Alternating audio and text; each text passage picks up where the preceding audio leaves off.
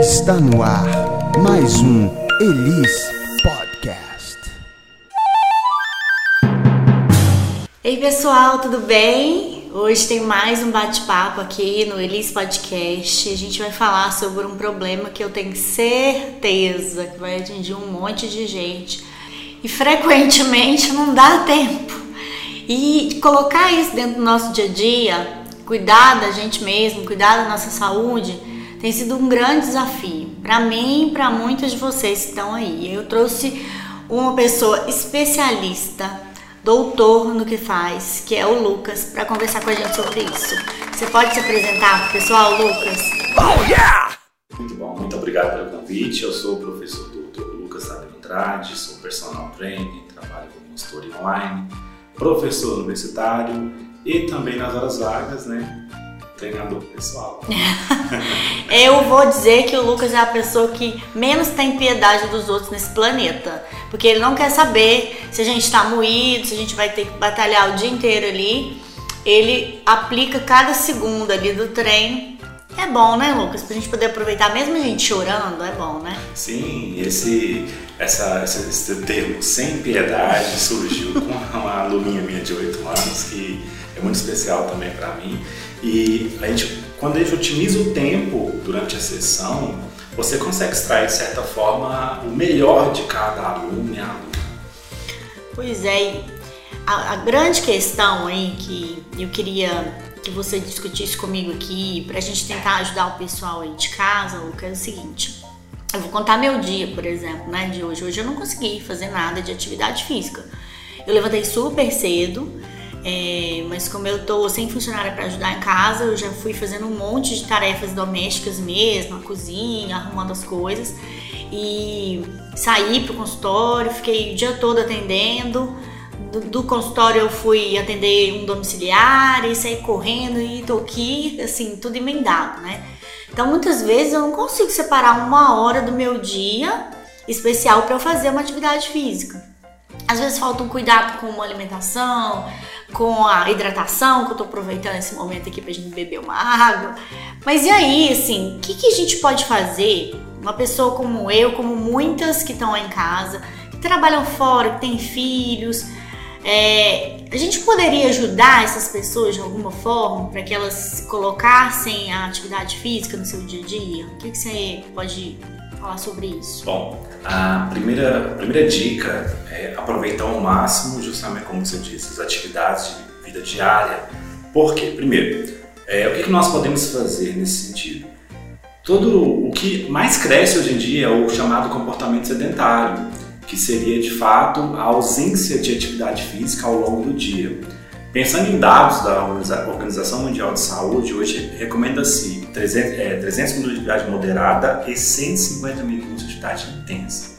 Essas três. Isso por dia? Semanalmente. Ah, tá. Esses Não, 300 por dia a gente faltava semana. tempo para escovar dente, Sim, entendeu? Claro. Não dava tempo. Esses 300 minutos por semana, que são recomendados pela Organização Mundial de Saúde, você dilui ao longo da semana em atividade, atividade da diária, que seria o quê? Lavar, passar, caminhar, é, reduzir o, a utilização de elevador, subir lances de escada. Se você vai até a, padaria, a feira, enfim, vá a pé, porque de certa forma você está aumentando o seu nível de atividade física. Seriam questões básicas né, que você pode fazer para mudar esse comportamento sedentário.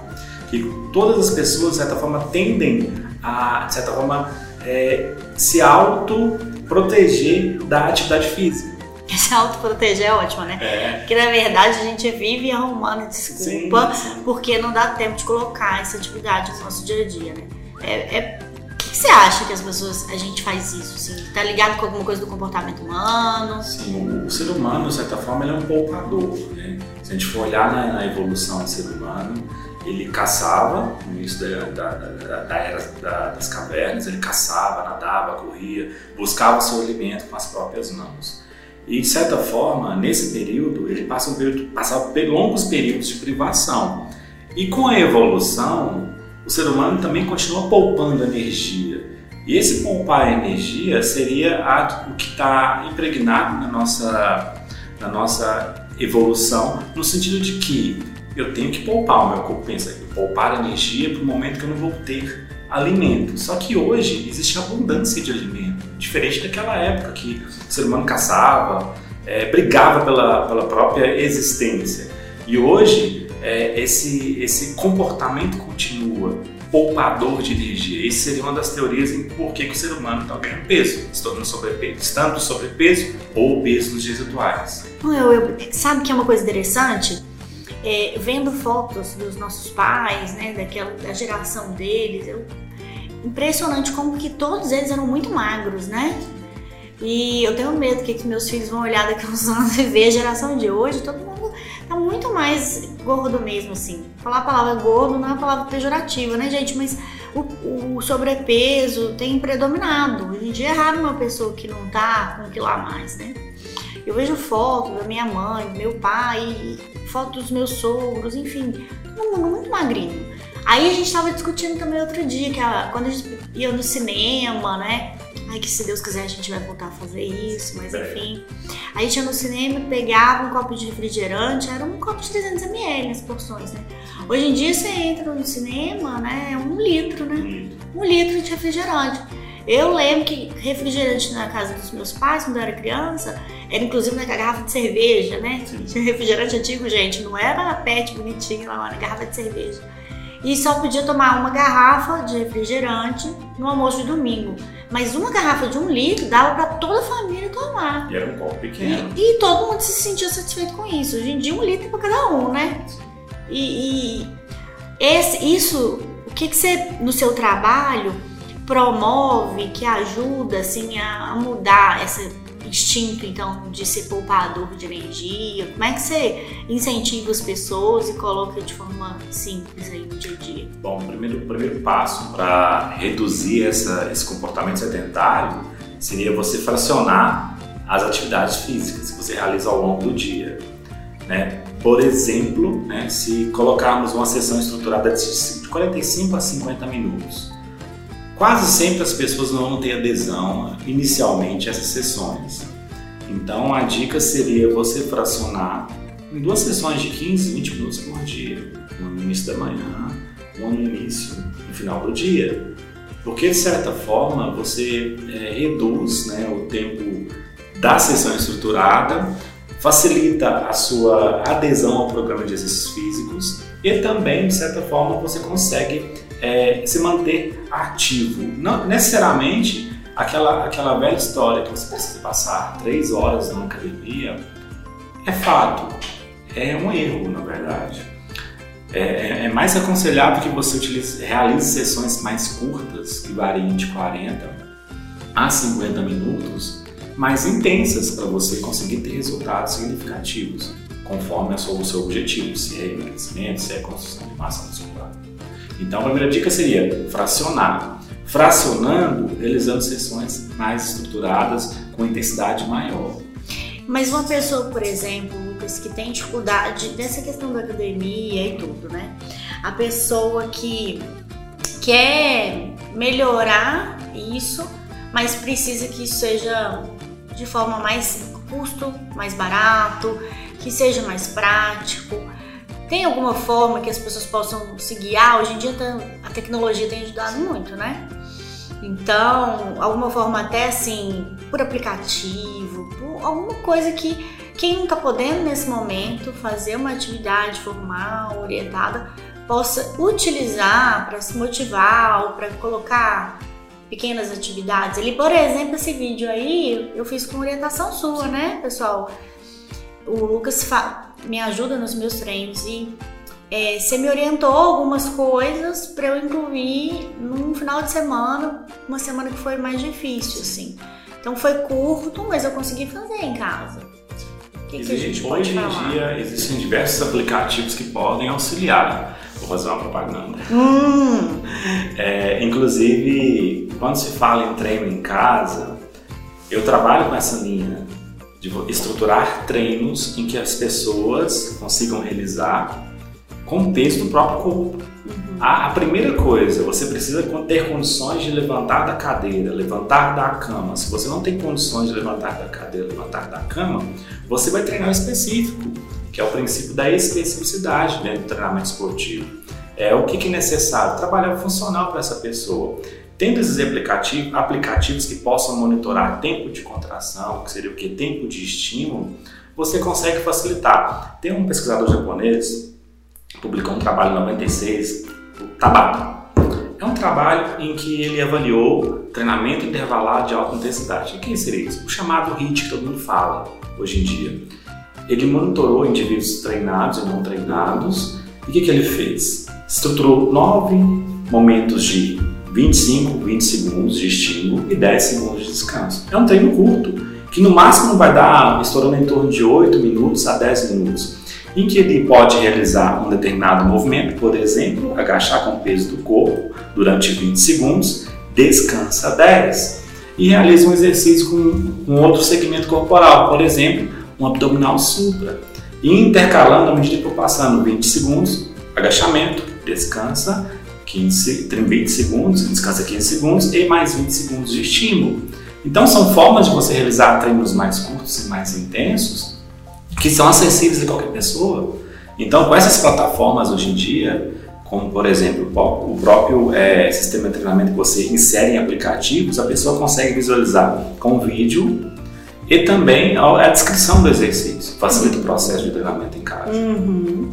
A gente pode até deixar umas dicas né, no post. Do podcast, a gente pode passar umas dicas aí de aplicativos também que vocês podem acessar.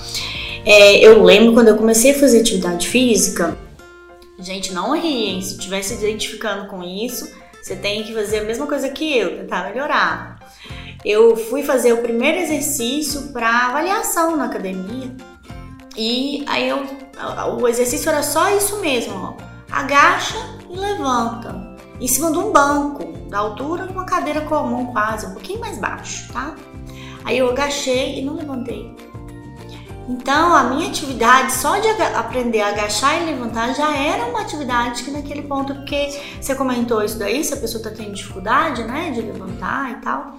Então, para cada nível de limitação, a gente vai poder é, fazer uma pequena coisa, né, para melhorar. Vamos começar de pouquinho, né? Sim, é um ajuste. E você, o Lucas tá com neném em casa, viu, gente? Então, se, por exemplo, você tem lá sua esposa, tá com bebê, acontece muito, né, das minhas pacientes que estão acabando de ganhar neném, se sentirem às vezes desanimadas de fazer alguma coisa, é, às vezes a limitação relacionada aí com o próprio parto, a amamentação. Para essa galera, Lucas, assim, como depois do parto, quanto tempo que né, a pessoa está apta à atividade física, se não tiver nenhum problema de saúde, obviamente, e se faz diferença se é parto cesárea, se é parto normal, e, e como que você motiva aí a Carla, né, que a sua esposa, a fazer essas atividades? Vamos falar de dois, duas situações. Uma situação que o parto foi normal, uma situação que o parto foi é, uma cesárea. Num parto normal, com 30 dias, a mãe já consegue realizar atividades básicas. Né? Por exemplo? Por exemplo, levantar da cama, agachar, levantar sem dificuldade alguma. Uhum. Ou até mesmo a própria caminhada com o bebê no carrinho. Agora, já estendendo um pouco na situação contrária, por exemplo, uma cesárea, esse tempo estende um pouco mais. Dependendo se não tiver ainda complicações da cesárea, em torno de 45, 60 dias ela pode retomar as atividades básicas. Por exemplo, o caso da Carla, minha esposa, ela retornou com 45 dias. Treinar exercícios básicos, sem que haja é, aumento da pressão abdominal, né? Por exemplo. Então, abdominal não dá para fazer. Nesse momento, uhum. não. Né? Nesse momento, não. O abdominal ela vai retornar com em torno de 3, 4 meses, né? Abdominal da região superior, não da região inferior abdominal. Então, há uma progressão de cargas e de grau de dificuldade do exercício. Então, nesse momento, uma ótima dica para as mães que não têm condições de ir para academia ou contratar um personal é comprar elásticos, exercícios com elásticos, né? Aquela bem parecido com aquela goma de farmácia, aquela goma agarrote, né? Você pode encontrar gomas, kits de gomas de diferentes intensidades, da leve até a mais pesada, por em torno de 20, 25 reais no mercado Uhum. Então, são kits baratos que você pode adquirir para realizar exercícios na própria cama, simulando o leg press, que é feito na academia de musculação, passar elástico nos pés, segurar na cintura, estender. Realizar exercícios que vão para trabalhar a região do peitoral. Se tiver algum suporte em casa, amarra o elástico no suporte, trabalha peitoral, trabalha remada. São exercícios básicos que vão melhorar, até mesmo porque é necessário que a mãe fortaleça principalmente a musculatura posterior, né, que é sustentar, que sustenta o tronco. E isso para ela é fundamental, porque ela vai estar amamentando.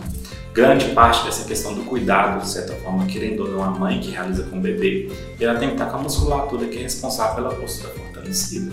Uhum, é isso mesmo. Às vezes a gente pensa, gente, a questão de atividade física aí no pós-parto não é uma relação com a estética, né? Assim, é uma preocupação mesmo com a saúde. É, distúrbios osteoarticulares, hérnias, tensões podem atrapalhar em muito e até limitar a movimentação da mãe e o cuidado da mãe com o bebê. Então, por exemplo, a posição que a gente fica para amamentar, né? A gente é, tensiona muito essa região aqui dos ombros, né? Do trapézio e a gente coloca, e geralmente a gente também abaixa a cabeça para olhar para o bebê. Esse movimento tensiona a musculatura cervical. A gente, essa fraqueza da musculatura, ela vai atrapalhar no processo de, o processo de amamentação. Então, cuidar disso vai muito além da estética pós-parto. A gente não tem aquela obrigação de de estar tá mantendo o corpo é, em dia, né? Aquela coisa de voltar como era o corpo antes da gestação. Mas a preocupação com a saúde mesmo em si. Mas às vezes falta motivação, né? Às vezes a gente, por exemplo, espera dar tilt aí e travar para depois procurar atividade física. E assim, achar essa motivação, né? Como é que a gente pode ajudar as pessoas a isso? O que, que você. Uma coisa que eu gosto de falar muito com os meus clientes e assim, até mesmo falei com a Carla, minha esposa, porque apesar que é, não, ela é professora de educação física, também trabalha, vai voltar a atuar como personal e, e, e é, ela é obrigada a realizar. Não, as pessoas esquecem que cada pessoa tem a sua característica própria. Não devemos nos comparar com o outro, aceitar aquele momento, porque aquele momento é um momento que deve preocupar a sua saúde, a saúde do bebê enfim, e, e essa questão da mãe se aceitar é importante justamente para isso, porque de certa forma não é só a questão física que vai influenciar, a questão emocional também influencia. Nesse momento do pós-parto, a mulher está para uma montanha russa de hormônios. Né? Deus me livre, Senhor! É muito difícil essa, essa montanha de hormônio. É muito difícil. E, e, e, o pai tem um papel importante nesse processo. Muitos pais não participam. E, e ele é importante por quê? Porque ele vai ajudar a mulher a encontrar essa motivação Porque motivação é te imaginar, eu tenho que me espelhar naquela blogueira, blogueira X. Não, o próprio conceito de motivação é você motivar um motivo para uma ação. Aí o que, é que eu gosto de falar? O que, é que importa para você? É estar igual a ela ou estar bem para estar com o seu filho daqui 10, 20 anos? Uhum. Então a motivação, qual o motivo de você estar treinando? É para você ou para se mostrar para o mundo? Entendeu? É, na verdade, a pessoa que tem que encontrar a motivação intrínseca. Eu não motivo ninguém. É você que tem que encontrar a sua motivação. Não é o personal, não é o nutricionista, não é o médico que vai introduzir a motivação na pessoa. Isso é intrínseco uhum. da pessoa. É. é dela. Você falou uma coisa muito interessante que vale a pena a gente despertar a consciência para isso. É a participação do companheiro, né, do pai, da criança. É, infelizmente, a gente vive a ditadura da beleza, a gente ainda tem uma sociedade extremamente machista, em que a mulher tem que dar conta de tudo e ainda tem que estar bonita, entendeu? E, enfim. É, quando a gente tem uma rede de apoio verdadeira, essa rede de apoio verdadeira tá ali para entender que o momento, olha o sacrifício que a mulher faz para que a humanidade exista, né, gente? Porque não é brincadeira, né? A gente gera a vida dentro da gente, a gente transforma completamente nosso corpo, a gente vive essa tempestade aí de hormônios e a gente ainda é marretado com uma série de críticas que a nossa sociedade impõe, né? é, a reprodução só é possível porque a mulher se dedica a isso também, né? Então, o pai, o companheiro entenderem que aquilo é um momento, mas também ajudar. Olha, se é impossível a mulher é, deixar o bebê ali 30 minutos, 40 minutos sob cuidados de outra pessoa da família, se o pai não se oferece também para fazer a parte dele, né? eu falo que não é para se oferecer para ajudar, é fazer a parte Acho dele, né? Então, é, além da falta de motivação, a mulher também não tem tempo para fazer isso, né? E o marido, o companheiro, ele pode ajudar muito com essa motivação. Ao invés de ter aquela série de críticas, nossa, você ainda tá barriguda, nossa, sua celulite aumentou, nossa, você tá gorda. Não, acho que entender que o cuidado com a saúde né, da mulher e esse, até esse tempo para o autocuidado, dela se olhar e dela né, buscar é, o tempo da meditação, que seja, né, ou da atividade física, ele é importante, incentivar isso, né? É, depois a vida cobra isso, igual você falou, a gente vai quer ficar bem para cuidar dos nossos filhos daqui a 20 anos, né? Sim, e, e essa cobrança da sociedade, não digo, acho que na verdade nem tanto é da sociedade, é da própria mulher. Ela quer se comparar com a outra nesse sentido ela querer estar com o mesmo corpo antes da gestação. E cada gestação é de uma forma. E o corpo responde de formas diferentes em cada gestação. Em determinado momento, ela, na gestação, na primeira gestação, ela pode voltar ao corpo muito rápido, mas na segunda não. Pode vir acompanhada da diástase, pode ter alterações relacionadas a alterações posturais em função da primeira gestação, que isso, de certa forma, se não for tratado, vai piorar, vai agravar com o tempo. Né? Principalmente a, que nós citamos em relação a ombro, né? Uhum. Ombro, cervical, né? As cervicalgias. Se não for tratado, se não for corrigido a tempo. Na segunda, é juro sobre juro, né? Eita. Você falou uma coisa legal aí, que eu acho que vale a pena a gente comentar, da história da, da blogueira e da, da atriz, cantora, enfim, eu lembro muito da história da Claudinha Leite. Já me falaram que eu pareço com a Claudinha Leite, gente. Mentira, acho que essa pessoa tem um problema de visão. Mas aí, considerando o fato de eu não parecer verdadeiramente, mas eu lembro dela se recuperando muito bem e todo mundo se surpreendendo tanto um mês depois, ela lá, tirando foto pra revista e tal. E ela tem, e algumas pessoas eu vejo que tem isso mesmo, a facilidade de perder peso e aumentar a massa muscular. Hoje a gente fica sempre pensando que é com a ajuda de algum remédiozinho, né? Mas vamos considerar sem a intervenção dos mil fármacos aí que o pessoal está usando para bombar e tal. Tem essa diferença de gente que ganha massa muscular muito fácil e gente que não ganha massa muscular tão fácil assim. O é, que, que determina isso fisiologicamente né, no nosso organismo? Tem uma explicação para isso? Que eu gostaria de pedir a Deus para passar na fila certa na próxima vez. Tem uma explicação fisiológica e tem uma explicação chamada constância também. Porque o processo de ganho de massa muscular não é um processo que ocorre em, um ano, dois anos. É um processo que, por exemplo, da Claudinha Leite, ela já treinava há anos. Ela tinha, digamos, uma poupança muscular, né? Uhum. Porque ela tinha um nível de massa muscular alto. Existe a diferença de você ganhar músculo, porque de toda forma, quando você hipertrofia, né, aumenta, aumento de massa muscular, de certa forma entra um pouco de água no músculo. Só que com o tempo, um, dois, três, quatro, cinco anos, o músculo fica mais consistente. As fibras ficam mais densas e constituem os músculos. E é o que aconteceu com ela, por isso que facilitou o processo de retorno pós-parto. Agora tem outro critério, outro, outro quesito, que cada pessoa é, tem uma característica morfológica, ou seja, da constituição do músculo. É, nós temos, basicamente, sendo mais objetivo, dois tipos de fibra muscular. As fibras são as células que constituem os músculos. Uma que contrai lento e outra que contrai rápido. A que contrai de forma rápida é a que é mais propensa a aumentar de volume em função do treinamento de musculação. E algumas pessoas, pela, pelas, pelos quesitos divinos, têm uma quantidade maior desse tipo de fibra muscular. E elas, de certa forma, têm uma facilidade maior de ganhar músculo, diferentemente de outras pessoas que não. Entendi. Então o negócio é o tipo de fibra que cada um tem. E então aí... realmente tem isso, porque a pessoa às vezes fica falando, Puxa vida, eu tô me dedicando aqui, treinando pra caramba e tal. Fulano tá lá, ó, cheio de massa muscular e eu faço tudo e não tô ganhando massa suficiente. É realmente então uma questão genética. Genética, alimentar e de constância. É uma, digamos, é uma, é uma tríade. Constância, alimento, treino.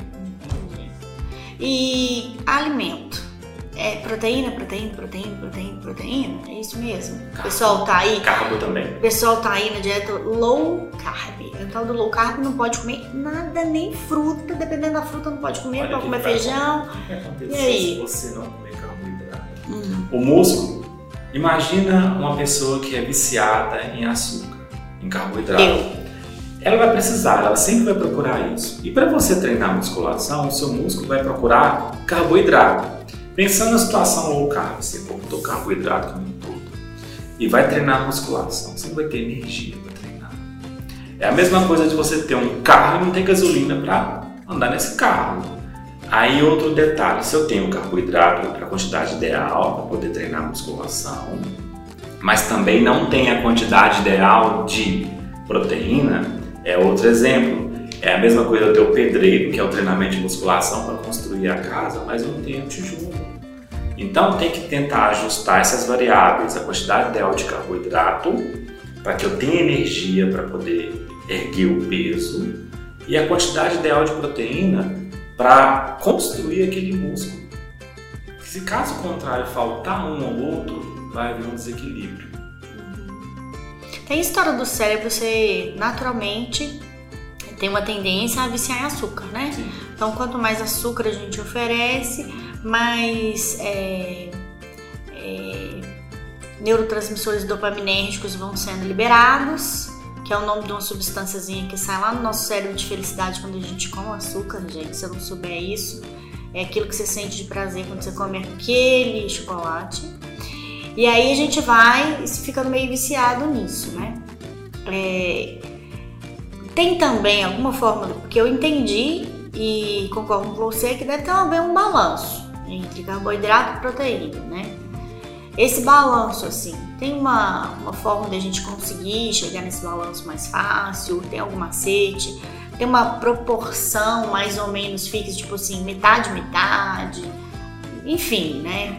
O que mais que a gente pode detalhar, pessoal? Pensando em situações em que eu quero construir músculo e também reduzir gordura corporal, o ponto-chave do processo são as proteínas, porque as proteínas vão atuar de duas formas.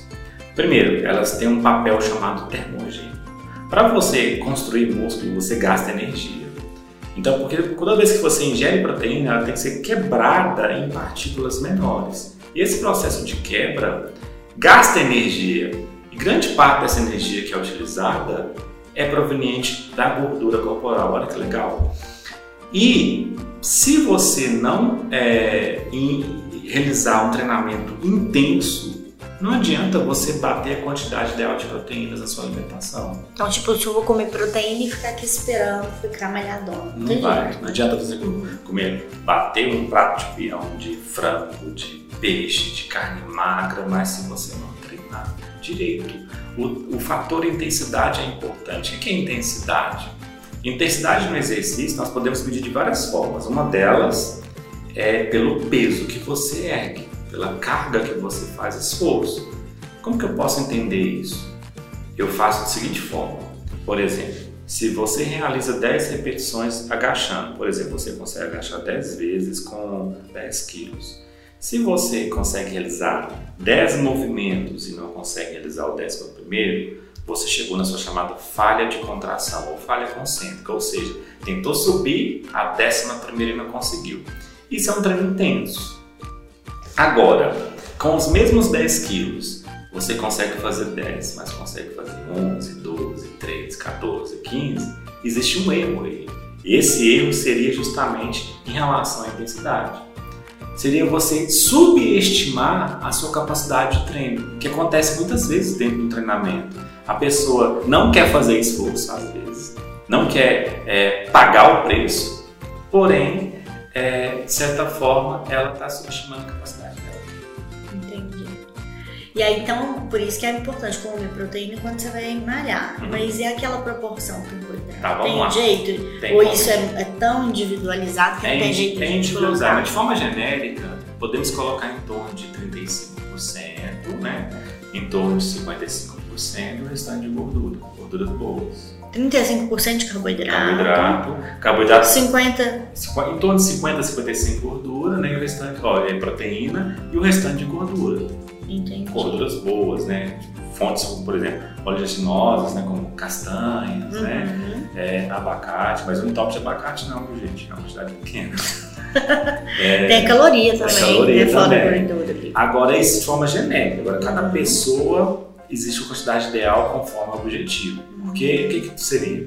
Pensando em situações de hipertrofia, é, essa, essa quantidade é calculada por quilo corporal. Aí varia de 1,8, 2,6 em pessoas normais. Aí os fisiculturistas é outra história. Mas aí fica. Aí já entra no ponto de vista é, que eu acho que tem que ser uma coisa bem pessoal e já orientada por um profissional. Mas assim, pra gente tentar organizar mais ou menos seria isso. Seria isso. E mais uma, uma dúvida que eu tenho aqui, Lucas, pra gente é, finalizar aí esse, esse papo, que tem muita coisa rica, mas é uma coisa que eu sei que muita gente também tem dúvida. Do tipo, você começa a treinar e tá lá olhando pra balança. Todo, todo dia você levanta, você anima, começa a fazer uma dieta, né? E treinar. Então todo dia você vai na balança, pesa. Vai na balança, pesa. E aí você olha e tem, não tá vendo resultado na balança, e olha pra balança. Às vezes até você acha que você tá melhorando, assim, né? Você percebe que você tá mais bem disposto, percebe que. Enfim, você se sente melhor no espelho também, mas caraca, você tá lá com o mesmo peso, né? tudo. Então, essa percepção de que a gente só vai melhorando do ponto de vista de treino quando cai o peso. É, é certa ou é errada? Assim, como que a gente avalia isso? Como é que a gente acalma olhando pra balança e o treino nunca baixa? Errado. É, né? Errado. Ian, Peso não é um parâmetro para se medir na, na idade adulta. Por que, que eu falo na idade? No, pensando nos extremos, tem as- ah, os gráficos de comparação. Você fala muito bem sobre isso, né? Entre peso, idade, altura e criança, né? na, na fase da infância. Uhum. Agora, na fase adulta, nós temos um fator que pode complicar essa informação, que é a quantidade de massa muscular. Por exemplo, imaginamos que um indivíduo que está classificado como obeso e o mesmo indivíduo com o mesmo peso, com os mesmos 100 quilos, só que você olha para ele, ele está slim. Aí você avalia o percentual de gordura de ambos os sujeitos, o que está obeso e o que está slim, você percebe que o que está slim está com 11% de gordura corporal e o obeso com 46%. Mas peso é o mesmo. Aí já olhando essa questão da balança, por isso que não é tão importante você se apegar tanto à balança, por quê? Existe diferença entre perder peso, que você perde tanto gordura como músculo, e existe a diferença de você perder gordura apenas, que é o processo natural de emagrecimento, que é o correto, na verdade. Que você emagrecendo, você reduz gordura, ajustando aqueles macronutrientes que nós falamos, que é carboidrato, e constrói músculo ou mantém a quantidade de massa muscular que você tem. Então, pensar apenas no peso é errado. Ah, mas professor, eu tenho condições de avaliar a composição corporal. O seu melhor amigo é o espelho. Se olha no espelho, vista as roupas de três meses atrás, está frouxa, mas eu estou com um peso maior na balança, alguma coisa está acontecendo. Pode ser um indicador que sua massa muscular aumenta. Outro é, parâmetro seria você fotografar você mesma em posições de frente, costa, lateral e ir acompanhando de dois em dois, três em três meses, ou simplesmente se olhar no espelho. Seria um, pa- padrão subjetivo, mas o melhor padrão é você encontrar o seu per- percentual de gordura e percentual de massa magra por meio de uma avaliação física, que seria o ponto inicial para você realizar exercício físico. Pensando em diversas situações, se é pós-parto, se é indivíduo sedentário, se tem uma condição de saúde alterada por alguma doença. Uhum. Bacana demais. Eu acho assim, essa conversa, esse tema, todo, todo mundo, né? Eu falei mais as mulheres, porque a gente, eu, eu, né, me identifico muito com essa dificuldade. Mas acho que todo mundo, mulheres e homens, a gente sempre vive com essa questão da pendência da atividade física, né? Não tem muita coisa ainda que a gente poderia acrescentar, colocar. Eu vou deixar a sugestão aqui do pessoal de casa comentar aí no, no nosso post. Se tem mais alguma coisa que vocês ficam na dúvida com relação a incluir atividade física no seu dia a dia e que a gente possa trazer informação diferente sobre isso aqui né? Eu agradeço demais você ter vindo, viu, Lucas? Trazer aqui no final do dia, já todo mundo cansado, moído, mas você vir aqui colaborar, trazer informação de qualidade, né? Baseada em ciência, que é super importante isso, gente. Às vezes uma pessoa fala de forma empírica, né? Porque acha.